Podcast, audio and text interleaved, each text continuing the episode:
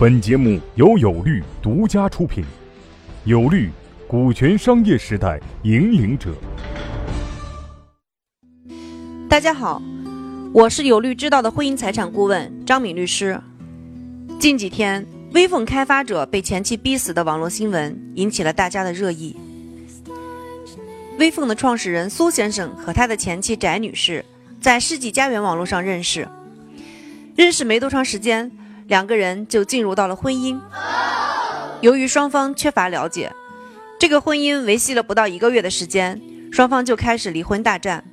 在离婚谈判的过程中，翟女士用自己在婚姻过程中掌握的苏先生的一些偷税漏税的证据和灰色经营的证据，逼迫苏先生签订了一份显示公平、很不平等的离婚协议。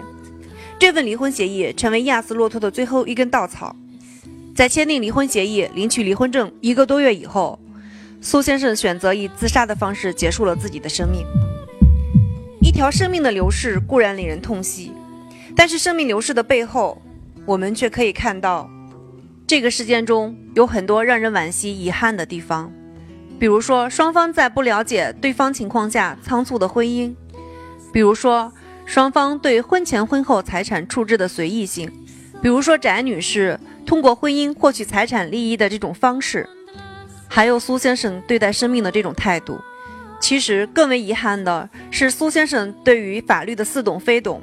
对于律师作用的不了解、不重视，其实如果苏先生事发前后，哪怕自杀前去咨询一个靠谱的律师，运用法律的手段来维护自己的权益，那么这个事件现在的走向也许就是维权，而不是悲剧。下面我们来还原一下这个事件中的法律点。希望通过分析这些法律问题，能够帮助到与苏先生有同样困扰的朋友们。首先，我们通过这个事件中的微信聊天记录可以看到，翟女士拿来威胁苏先生签订这个不平等离婚协议的重要问题有两个，第一个是税务问题，第二个是灰色经营问题。我们先来看一下这个税务问题。这个税务问题应该是很多朋友们都关心的一个问题，因为事实上我们在平时的工作和业务经营中经常会碰到这样的问题，这是一个普遍性的问题，也是一个可大可小的问题。我们国家在处理这个税务问题的时候，一般有三种程度的处理方式。首先，第一种呢，就是对偷税漏税的金额进行一个补缴；第二种呢，就是进行一个行政上的处罚。第三个呢，就是如果特别严重的情况下，可能要进行刑法处罚。关于苏先生的税务问题，我们从现在的报道中没有办法看到他这个税务问题到底有多么严重。但其实不管多么严重，苏先生对于这个问题最好的处理态度是要正式的面对，不管是补缴也好，接受处罚也好，这样才是一个正确的态度。但其实苏先生采取的是一种逃避的态度，正是这种逃避的态度，让翟女士抓到了把柄。借此来要挟苏先生。另外，我们可以看一下灰色经营问题，这个其实属于一个法律边界的问题。在刑法中，法无明文规定不为罪，所以说苏先生的这个灰色经营问题应该涉及不到刑法的问题。另外，在民法中，法无禁止即可行，所以说苏先生的这个灰色经营问题在民法中问题也基本不大。其实这个问题基本可以不算问题。那么，如果苏先生充分的了解这一点，其实是不会因为这个问题而受到翟女士的胁迫。另外，就是夫妻财产的处理问题。如果报道属实的话，我们可以看到苏先生在婚前已经为翟女士花费了一千多万。那么，这一千多万是属于什么性质呢？是属于赠与、借款，还是投资，或者是消费？如果是赠与或者消费。那么这个钱是苏先生自愿给或者自愿消费的，那么这个是没有问题的。但如果是投资或者借款，那么其实苏先生对于这个钱还是可以主张权利的。另外，在离婚协议中还提到了一千万元精神损害赔偿的问题和房产的问题。对于一千万元精神损害赔偿，如果是苏先生自愿给的话，自愿达成协议的话是没有问题的。但是我们明显可以看到。这一千万元的精神损害赔偿，苏先生是不愿意给的。那么这个问题正确的处理方式应该是什么呢？实际上，如果苏先生不愿意给这一千万元的精神损害赔偿，可以让翟女士通过法院诉讼的途径来解决这个问题。翟女士可以通过法院诉讼，向苏先生提起这一千万元的精神损害赔偿。那么，这样的诉讼请求能够得到支持吗？实际上是不可能的。我们国家规定的精神损害赔偿一般适用于因为过错导致离婚的情形。这个过错呢，包括重婚的、有配偶与他人同居的、实施家庭暴力的和遗弃虐待家庭成员的。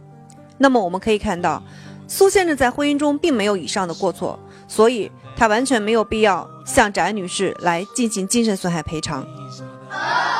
而三亚的房产作为苏先生的婚前财产，苏先生有完全的处置权。如果苏先生是在离婚协议中完全出于自愿将这个房产赠给翟女士，那么这种情况是没有问题的。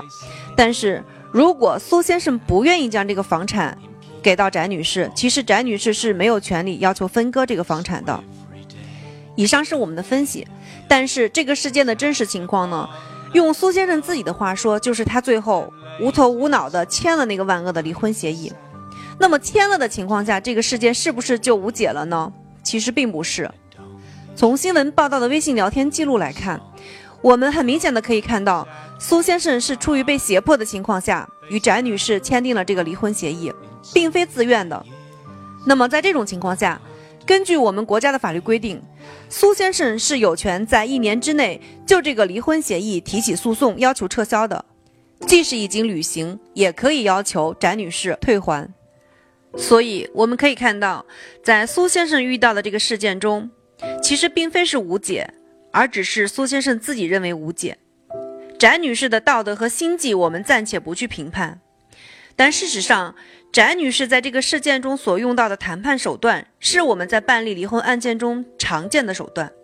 有时候，婚姻中的谈判和商业谈判是一样的，都是抓住对方的弱点，争取自己最大的利益。当然，我们并不赞成把婚姻当做盈利的手段，但是世界上就是有这样一种人，他的目的就是钱，就是你的资产。而这个时候，其实你只要有一个靠谱的律师，就可以保护自己的资产，维护自己的权益。但是苏先生却由于对这些的不了解，生生的把自己的性命搭了进去。所以，律师的作用其实并不只在于帮你打赢官司。也并不只在于帮你写好这个合同，为你的公司保驾护航。其实，在平时的家事生活和家庭财产的打理中，律师的作用也是必不可少的。有的时候，纵然你的身家千万，不懂法律也等于白干。各位企业家、创业者，告诉大家一个好消息。